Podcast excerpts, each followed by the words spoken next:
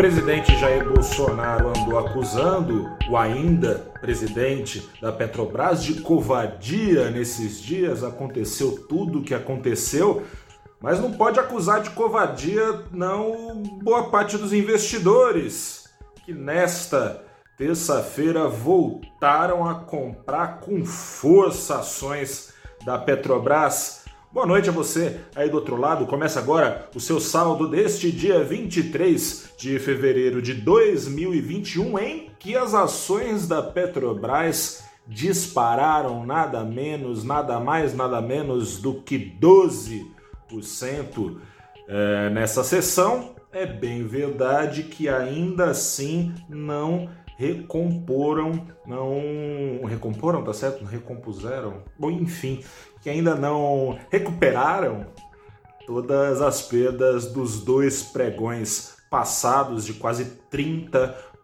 Ainda assim, deram uma baita disparada que ajudaram também o Ibovespa a ter Outra baita disparada de mais de 2% voltou a habitar a faixa dos 114 mil pontos. O dólar, você deve imaginar, embicou para baixo com força. Não embicou para baixo com força, não. Pouquinho, 0,23%. Fechou o dia aos R$ 5,44. Essa aí das compras, na verdade, tem muito a ver com a gestão do ainda presidente da Petrobras, Roberto Castelo Branco, tem números a prestar hoje, nessa noite, a Petrobras, números fechados dos seus resultados financeiros em 2020, que apesar do prejuízo causado pela crise, a Petrobras deve apresentar números bastante satisfatórios naquilo que Roberto eh, Castelo Branco se propôs a fazer focar na exploração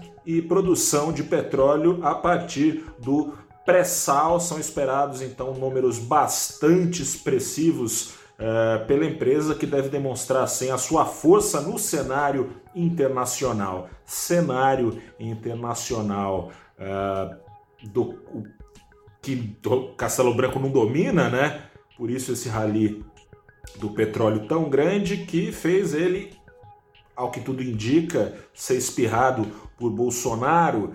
É, bom, tá rolando aí, enquanto eu falo com você, ainda não acabou. Desde cedo estava rolando é, a reunião do conselho da Petrobras para decidir se vai aceitar ou não a indicação de Silvio Luna, Joaquim Silvio Luna, general da reserva do Exército brasileiro, indicado por Bolsonaro para assumir o comando da empresa. Ao fim e ao cabo, muito embora investidores sigam desconfiados, afinal de contas, Bolsonaro anda falando que o petróleo é nosso, né? Ele resgatou discurso de presidentes intervencionistas, lá atrás Getúlio Vargas, mais recentemente Lula e Dilma, esses dois especialmente que o mercado não lembra com muita saudade por causa da gestão na empresa, na Petrobras, em que descontos foram dados aos montes em combustíveis, trazendo um rombo incrível na empresa, mas desde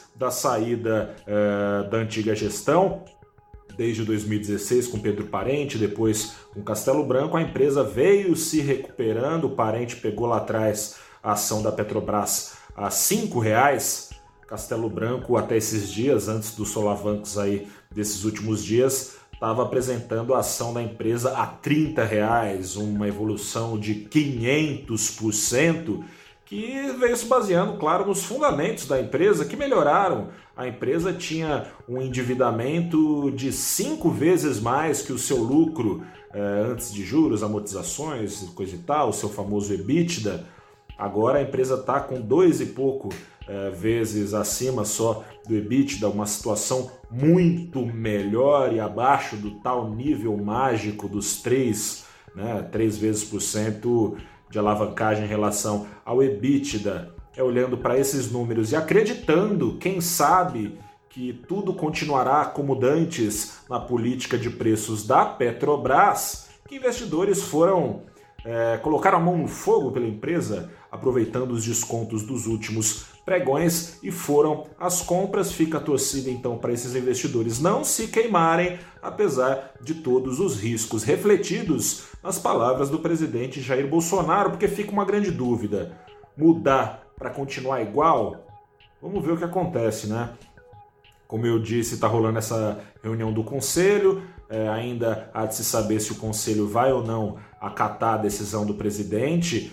Notícias hoje dando conta de que é, ao longo de todo o dia eles ficaram discutindo o primeiro ponto ainda é, da pauta de discussão do Conselho, que é o currículo de Silvio Luna, que foi é, diretor da Itaipu, binacional da usina, é, né?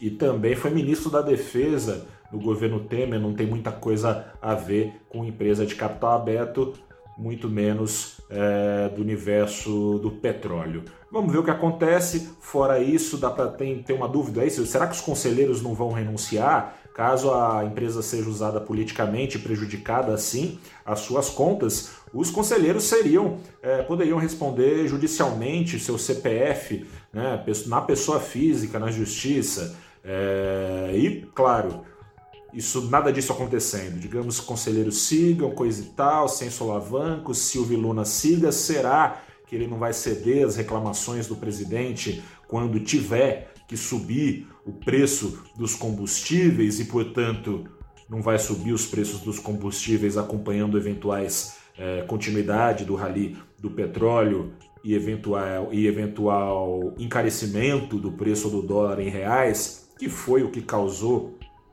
essa barafunda toda e o Campos Neto no, no, Campos Neto, nossa, misturei aqui o Castelo Branco no Campos Neto do Banco Central. O Castelo Branco não tinha nada a ver com isso? Vamos ver. Vamos ver. Eu sou Gustavo Ferreira, repórter do Valor Invest. Hoje foi dia de ganhos na bolsa brasileira. A gente se fala amanhã, na quarta-feira, com mais um saldo do dia. Acesse o nosso site. Aquele abraço, boa noite e tchau.